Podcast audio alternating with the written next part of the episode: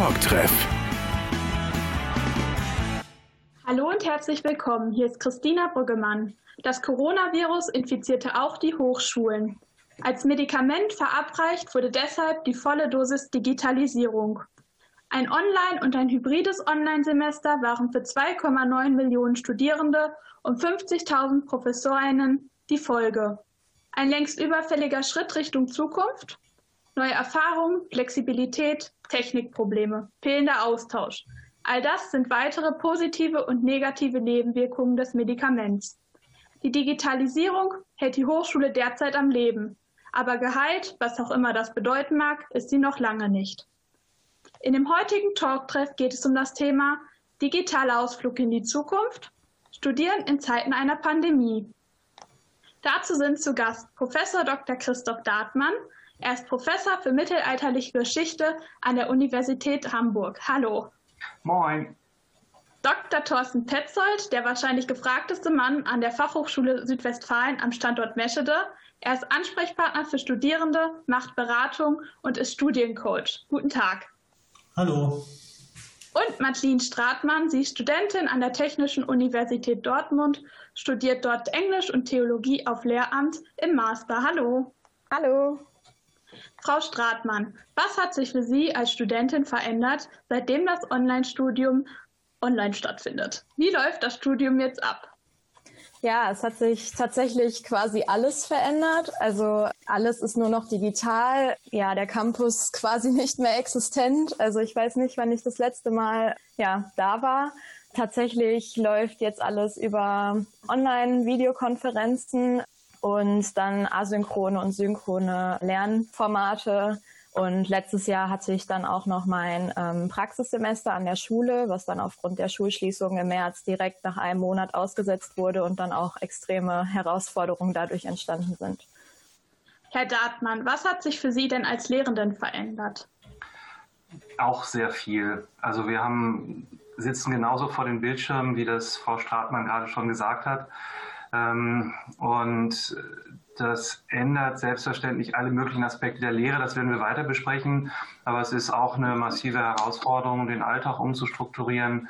Zugang zu Material zu bekommen, ist schwieriger geworden. Die Arbeitswege fallen weg für jemanden, der ein bisschen weiter pendelt.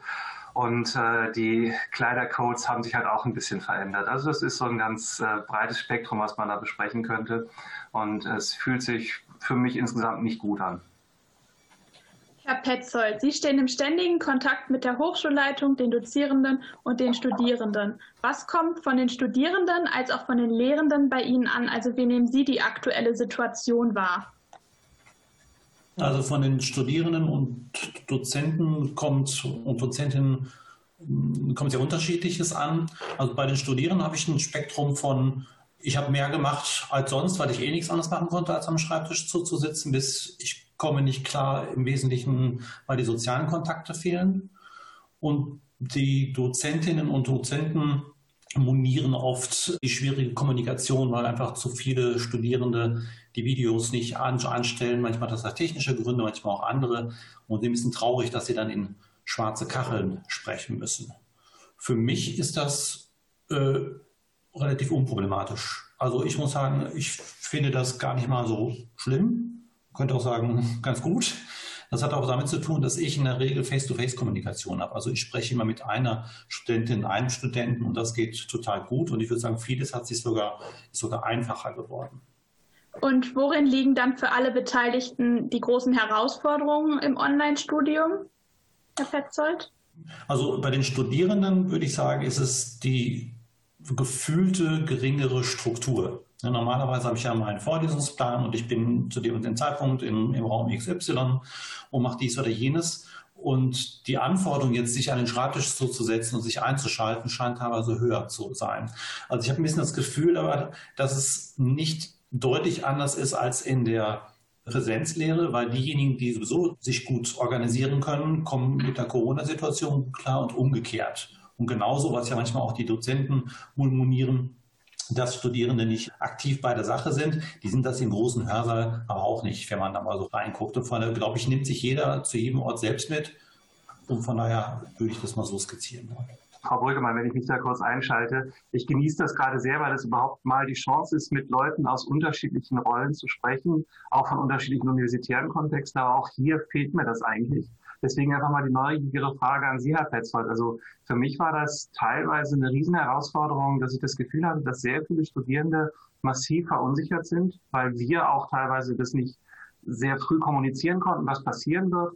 Und dann kamen teilweise Füllen von Mails, die ich kaum bewältigen konnte, also bis dreistellige Zahlen an einem Tag zu Semesteranfang oder zu Beginn dieser Corona-Phase. Und ich habe mich da tatsächlich teilweise überfordert gefühlt, weil ich auch vieles nicht wusste und weil ich ja schlicht und ergreifend auch noch tagsüber was anderes zu tun habe, als nur Mails zu beantworten, so gerne ich das machen möchte.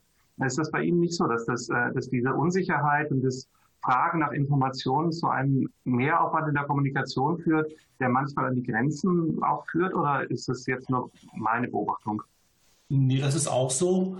Ich habe das versucht zu lösen über die Lernplattform. Wir haben eine Lernplattform, wie das ja wahrscheinlich die meisten Hochschulen haben. Und ich habe schon lange einen Kurs, wir nennen das FH-Forum Meschede. Das ist quasi so das schwarze Brett, wo Informationen lanciert werden, wo ich viel poste, äh, Kollegen und Kollegen aber auch. Und ich habe zu Anfang des Lockdowns habe ich die Studierenden anschreiben lassen über die Zentrale, ich mal datenschutztechnisch sensibel, dass alle Studierenden, die noch nicht eingeschrieben sind, sollten das tun. Und mittlerweile haben wir, glaube ich, knapp 1500 Studierende in diesem Forum. Und der Vorteil ist dann eben, dass ich im Grunde genommen mit einem Beitrag viel mehr Menschen erreichen konnte. Im Sommersemester war der Dialog noch sehr hoch, Studierende noch zurückgefragt. Jetzt ist es wieder mehr auf E-Mail zurückgekommen. Und unser Dekan hat entschieden, dass im Grunde nicht jeder alles posten sollte, sondern ich sollte so ein bisschen der Pressesprecher für die Studierenden sein, damit nicht die Person A das eine sagt und die Person B das andere. Mein E-Mail-Aufkommen ist deutlich höher. Wenn ich mal so gucke, was habe ich 2019 gehabt, was habe ich in diesem Jahr, ist es höher geworden. Aber durch diese Kommunikation über das Forum habe ich das ganz gut im Griff behalten, was die Menge angeht. Sie sagen 1500 Studierende. Wie viele Studierende hat Meschede, um das einfach auch mal ins Verhältnis zu setzen?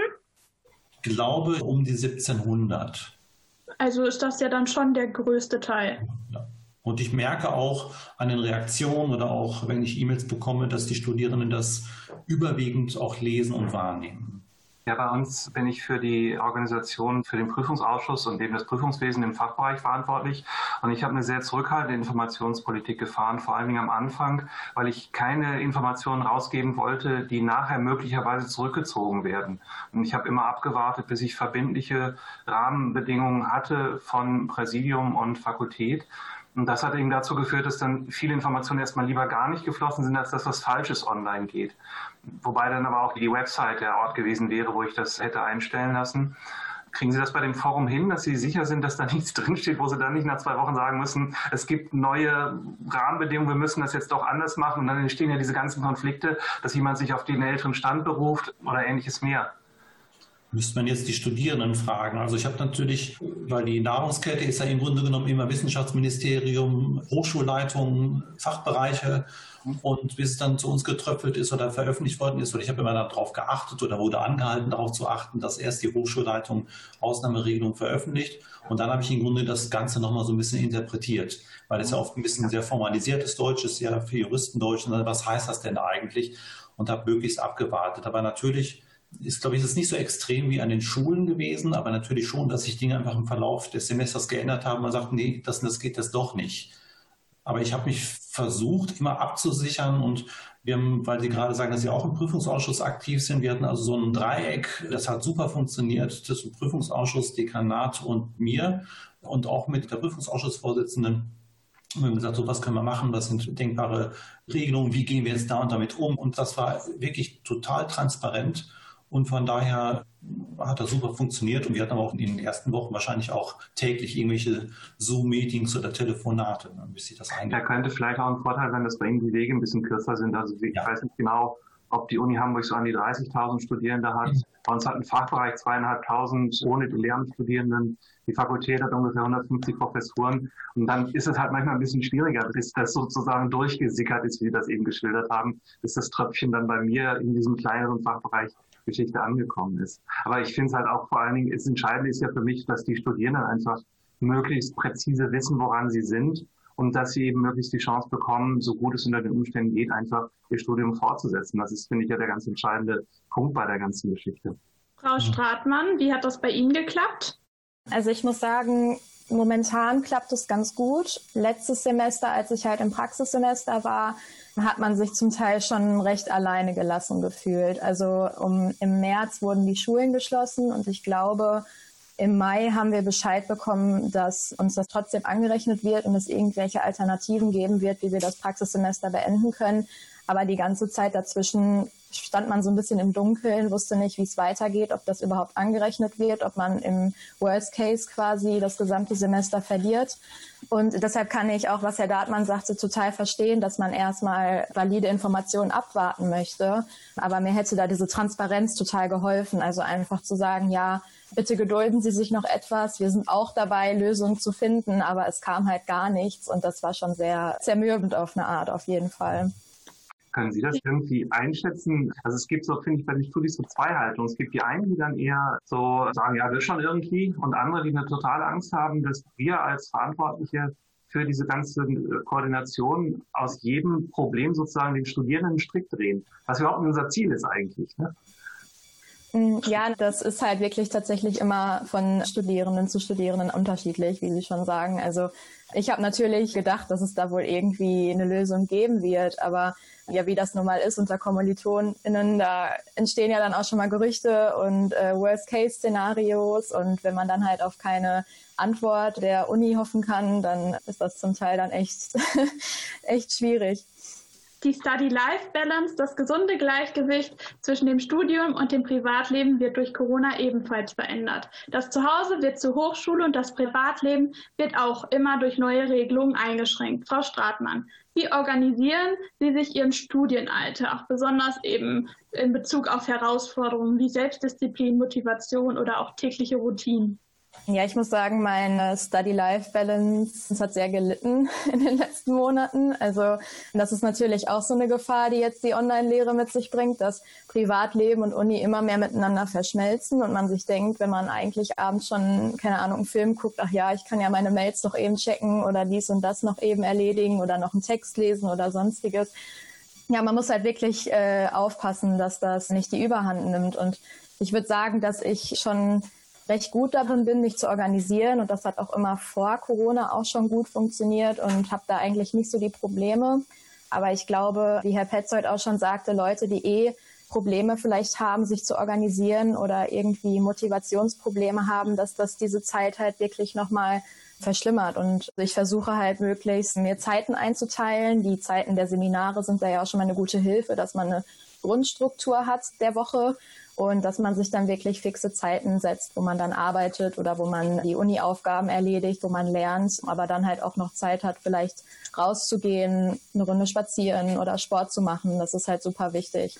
Und welche Rolle spielt derzeit die Jogginghose in Ihrem Leben? Ich habe gerade eine an. ich glaube, das sagt schon alles. Also natürlich. Also ich weiß nicht, ob ich mich jemals in einer Jeans vor eine Videokonferenz gesetzt habe. Also es macht ja auch irgendwo keinen Sinn, weil man ja eh nur bis zum Oberkörper einen sieht. Deshalb kann man sich ja auch dann gemütlich machen. Ich denke, das geht anderen auch Dozierenden ähnlich. Einspruch. Ich habe noch nie in Jogginghose an einer Videokonferenz teilgenommen. Okay. Das gehört auch irgendwie dazu, weil, weil das ja auch, ähm, also ich fühle mich dann auch irgendwie anders. Ich weiß zum Beispiel von, von einer Kollegin, dass sie sich für bestimmte offizielle Termine auch parfümiert, weil das für sie einfach so eine offizielle oder offiziellere Aura oder so etwas schafft und sie damit mit einer anderen Haltung in dieser Situation ist. Mhm. Ja, das und kann ich auch verstehen. Das, ich finde das auch ganz angenehm. Also mir hilft das zum Beispiel auch nochmal für diese Abgrenzung, ohne jetzt in meine Altersmode-Details reingehen zu wollen, für die Abgrenzung Dienst-Freizeit. Herr Petzold, was sind denn so die Überlebensstrategien fürs Online-Studium? Also ich bin mal Freund davon, eben frühzeitig zu planen. Es gibt einen Moodle-Kurs, also auf dieser Lernplattform, der ist der Coaching. Und da begleite ich Studierende, die entweder sagen, dass sie mit dem Lehrmanagement nicht so klarkommen, bis hin zu den sehr sensiblen Fällen. Also bei uns hat man im Grunde drei Prüfungsversuche. Das ist ja von Hochschule zu Hochschule unterschiedlich. Wenn man im dritten Prüfungsversuch scheitert, dann ist die Exmatrikulation da. Und diese Drittversuchscoaches, die begleite ich eben auch, wenn sie sich bei mir melden. und die überleben das alle auch, oft mit Top-Noten. Und im Prinzip geht es im Wesentlichen darum, Struktur zu bilden. Das heißt, die meisten Studierenden bei uns fangen viel zu spät an mit dem Lernen und fixieren sich mehr auf irgendwelche Übungsaufgaben, als wirklich die Zusammenhänge zu verstehen. Und das lernen die dann eben, aber es lebt eben von der Planung. Und deshalb finde ich immer super, wenn man kurz vor Beginn des neuen Semesters sagt, so was habe ich jetzt eigentlich auf der Karte, was möchte ich machen?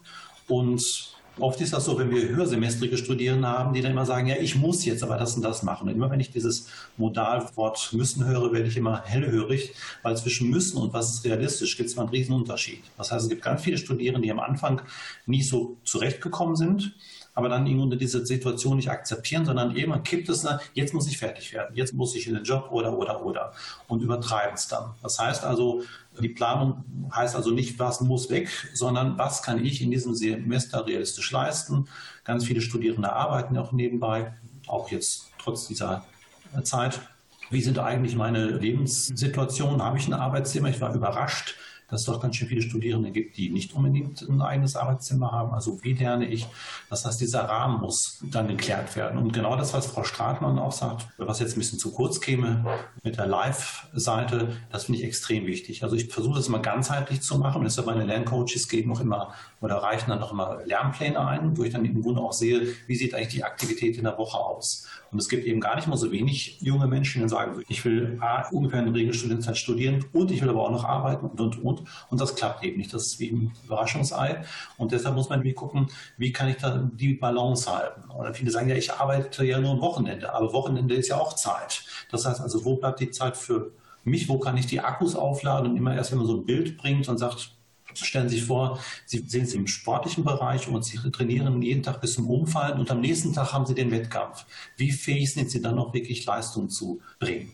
Und das hilft dann immer so. Und deshalb habe ich im Grunde so eine Spannweite von Studierenden, die nicht so richtig aus dem Schuh kommen und gar nicht mal so wenig von Studierenden, die sich überfordern. Ne, und da muss man einfach, deshalb würde ich sagen, gute Planung, Balance schaffen und da realistisch rangehen. Und Lerntechnik ist wieder noch ein anderes Thema, aber das springt hier den Rahmen. Neuer Trend. Mit dem Hybridmodell in die Zukunft fahren?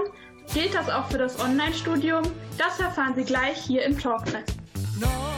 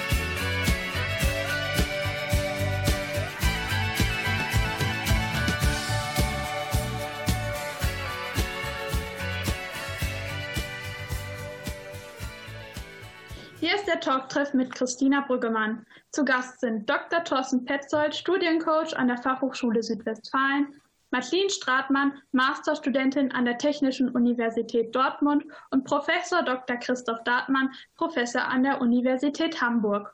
Thema ist digitaler Ausflug in die Zukunft, Studieren in Zeiten einer Pandemie. Ist das LTE auf dem Mond stabiler und schneller als die Internetverbindung bei den Studierenden und den Lehrenden zu Hause? Wie sieht es bei Ihnen zu Hause aus und was bekommen Sie auch von anderen mit, Frau Stratmann?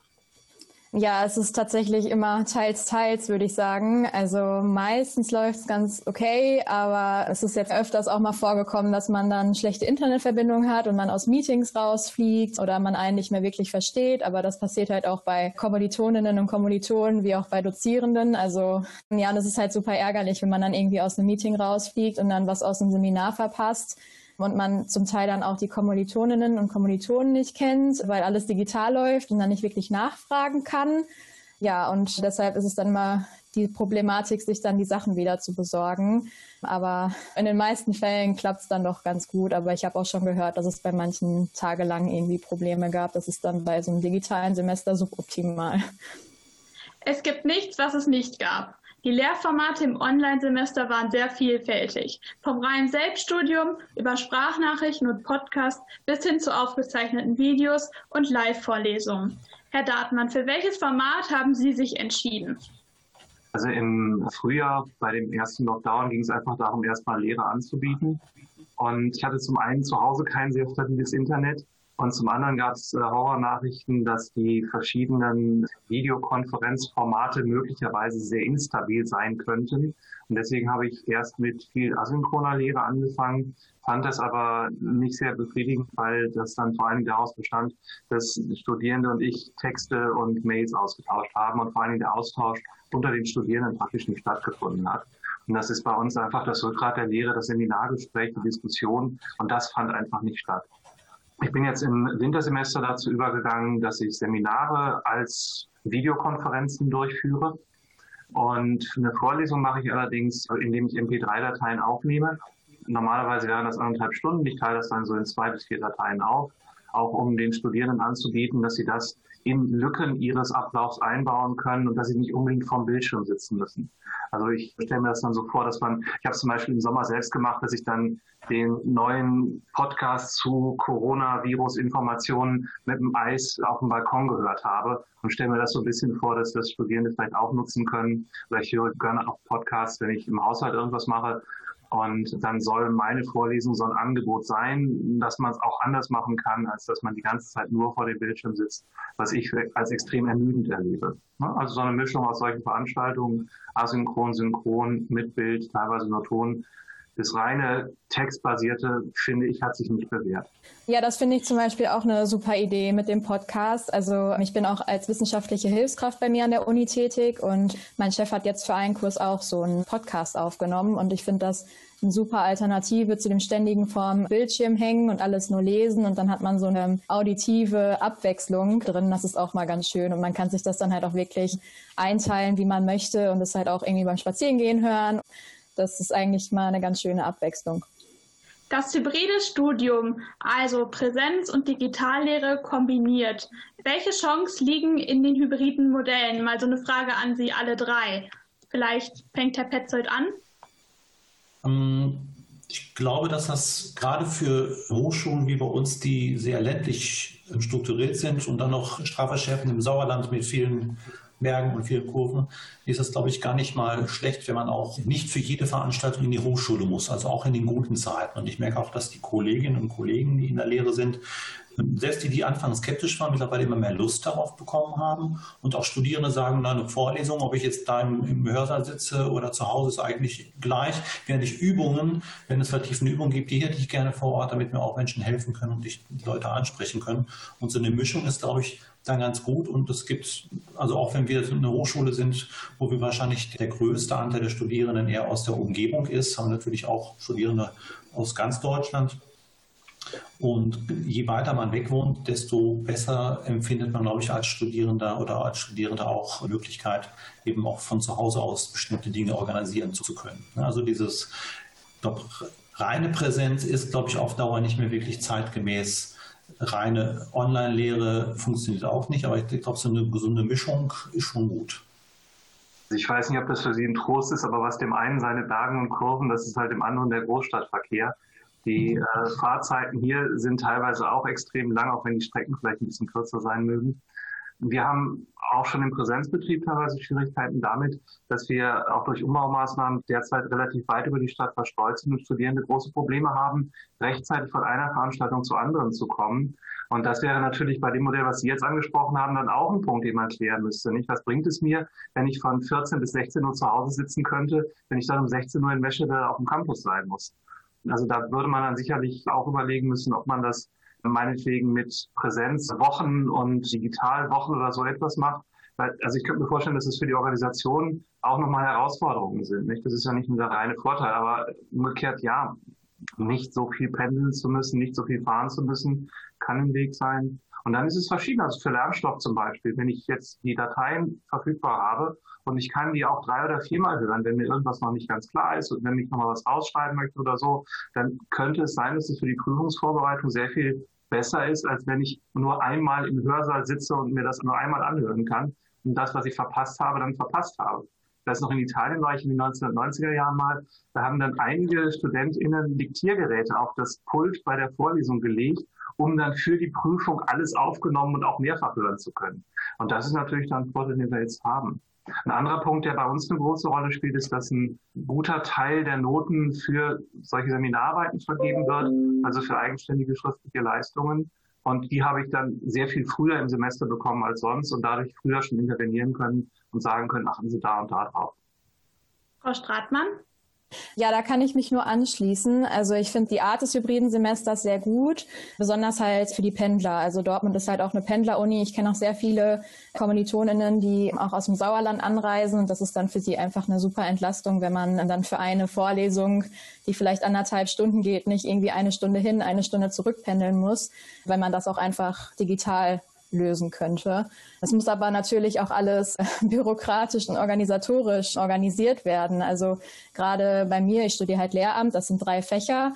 Und da muss natürlich dann auch ein Konsens zwischen den Fakultäten und Instituten bestehen, weil es dann auch nicht geht, wenn ich dann von acht bis zehn Seminar in Englisch habe an der Uni, aber dann von zehn bis zwölf direkt wieder in Theologie ein digitales Seminar und ich dann gar nicht schaffe, in der halben Stunde nach Hause zu fahren. Also da müsste es entweder irgendwie Möglichkeiten an dem Campus geben, dass man das da irgendwie dann machen kann, das Online-Seminar, oder man muss es halt irgendwie wirklich dann fakultätsübergreifend auch miteinander abstimmen.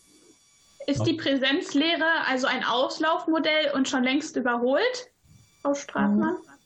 Also ich würde sagen, Präsenzlehre wird niemals überholt sein. Also mir fehlt die Präsenz auch total. Natürlich ist es eine Entlastung mit dem digitalen Semester und ich lerne eigentlich auch ganz gut im digitalen Semester. Also ich habe da wenig Probleme, lerne zum Teil auch besser, habe ich das Gefühl. Aber ja, es ist halt zum Teil dieses Campusleben, was einem total fehlt, diese soziale Ebene, einfach mal sich mit Kommilitoninnen zu treffen, Kaffee trinken zu gehen, in die Mensa zu gehen, einfach mal zwischen den Vorlesungen und Seminaren zu quatschen. Das bricht halt alles weg beim digitalen Semester und das kann halt auch keine Online-Vorlesung ersetzen. Also deshalb bin ich auch der Meinung, dass es nie komplett digital sein kann. Also es muss immer irgendwie mindestens halb halb oder so, aber ja, das Soziale fehlt komplett einfach. Das ist ein Feeling, was man auch so nicht ersetzen kann. Dieses Feeling ist halt nicht nur so für das Drumherum, für das Soziale, sondern ist auch im Kern des Lebens unheimlich wichtig. Denn es ist erstmal Kommunikation und Kommunikation funktioniert eben nicht nur über Wörter oder darüber, dass man irgendwie so mehr oder weniger scharf Gesichter sieht, sondern Kommunikation hat viel eigentlich funktioniert am besten, wenn man in einem Raum ist, wenn man die Situation wirklich teilt. Und ich glaube schon, dass da auch ein Stück weit Qualität oder auch ja, positive Emotionalität von Lehre gefährdet ist, wenn wir uns nicht mehr in einem Raum sehen können und wenn ich zum Beispiel auch, auch wahrnehmen kann, dass sich jetzt der ganze Kurs einfach nur noch langweilt und dann entsprechend gegensteuern kann. Oder wenn ich nicht die Chance habe, vielleicht ab und an mal ein bisschen von meiner Faszination auch mitteilen zu können. Wie kann also das Studium in der Zukunft aussehen? Herr Petzold? Also, wie ich gerade wieder feststelle, ist es, glaube ich, auch sehr abhängig von der Hochschulform und der Kultur der Studiengänge. Jetzt haben wir im Grunde genommen mit Frau Stratmann und Herrn Dartmann äh, zwei Geistwissenschaftler da. Ich bin selber Geistwissenschaftler in Hause aus, ich bin eigentlich Literaturwissenschaftler. Und natürlich sind das Studiengänge, die von Seminaren leben, vom Dialog. Herr Dartmann hat es ja gerade gesagt, man unterhält sich ja doch deutlich intensiver in viel kleineren Gruppen. Das heißt, die Vorlesung ist ja, berichtigen, wenn ich etwas Falsches sage, eher die Ausnahme. Das Seminar ist ja im Grunde genommen mehr das Tagesgeschäft. Okay, zumindest habe ich es so erlebt. Das hängt davon ab, wie die Studierenden ihre Zeit organisieren. Okay. Theoretisch gehört die Vorlesung in etwa vom Umfang von einem Drittel bis einem Viertel zu dem Angebot aber an vielen Universitäten ohne Präsenzpflicht und das schafft gewisse Gestaltungsfreiräume. Ja, ich habe persönlich tatsächlich kaum Vorlesungen, also höchstens mal in Bildungswissenschaften, aber Theologie ist bei uns sowieso recht klein, also da haben wir halt auch nicht so viele TeilnehmerInnen, aber in Englisch ist das zum Beispiel auch so geregelt, dass wir nur Seminare haben und keine großen Vorlesungen, einfach damit man einen Dialog führen kann, was in so geisteswissenschaftlichen Fächern natürlich auch notwendig ist und das bei Vorlesungen halt einfach nicht so gegeben werden kann. Und die Fachhochschule ist einfach verschulter. Und damit die Abhängigkeiten, die Abstimmungen zwischen Modulen, zwischen Lehreinheiten auch bei uns ist deutlich höher. Das heißt, bei uns war es, also natürlich ist so eine Planung, gerade die hybride Planung, wirklich ein sehr anspruchsvolles Werk, wo man idealerweise auch viel Mathe können sollte. Aber äh, bei uns ging das, dass man einfach sagen konnte, in der Hybrid-Startphase, so am jeden Wochentag kommt ein bestimmter Studiengang und das organisieren wir dann so, dass im Grunde genommen die Studierende dann gezwungen waren, also wie Sie es eben gesagt haben, jetzt muss ich um 14 Uhr, bin noch zu Hause, um 16 Uhr muss ich schon irgendwo sein. Das konnten wir vermeiden. Aber das ist natürlich an einer Uni, wo wir jetzt gerade in verschiedenen Fächern fakultätsübergreifend studieren, wahrscheinlich schlecht lösbar. Deshalb würde ich sagen, ist es für die Fachhochschule ist ein hybrides System gut lösbar, weil es einfach sehr viel mehr Standards gibt. Aber ein anderes Modell könnte auch sein, dass man zum Beispiel dann bestimmte Seminare einfach als Hybrid- oder Digitalseminare anbietet und dadurch auch eine Abwechslung schafft, nicht innerhalb der einzelnen Woche, sondern dann innerhalb des Studiums. Ich denke, das ist ein Teil dieser Antwort auf Ihre Frage, Frau Wolkemann, dass das ein zukunftsweisendes Element sein könnte. Das war der Talktreff zum Thema Digitaler Ausflug in die Zukunft, Studieren in Zeiten einer Pandemie. Vielen Dank, Martin Stratmann. Sehr gerne. Professor Dr. Christoph Dartmann, Dankeschön. Ja, vielen Dank für den interessanten Austausch. Danke auch Dr. Thorsten Petzold. Ich bedanke mich für die Teilnahme. Vielen Dank auch fürs Zuhören. Mein Name ist Christina Buggemann. Talktreff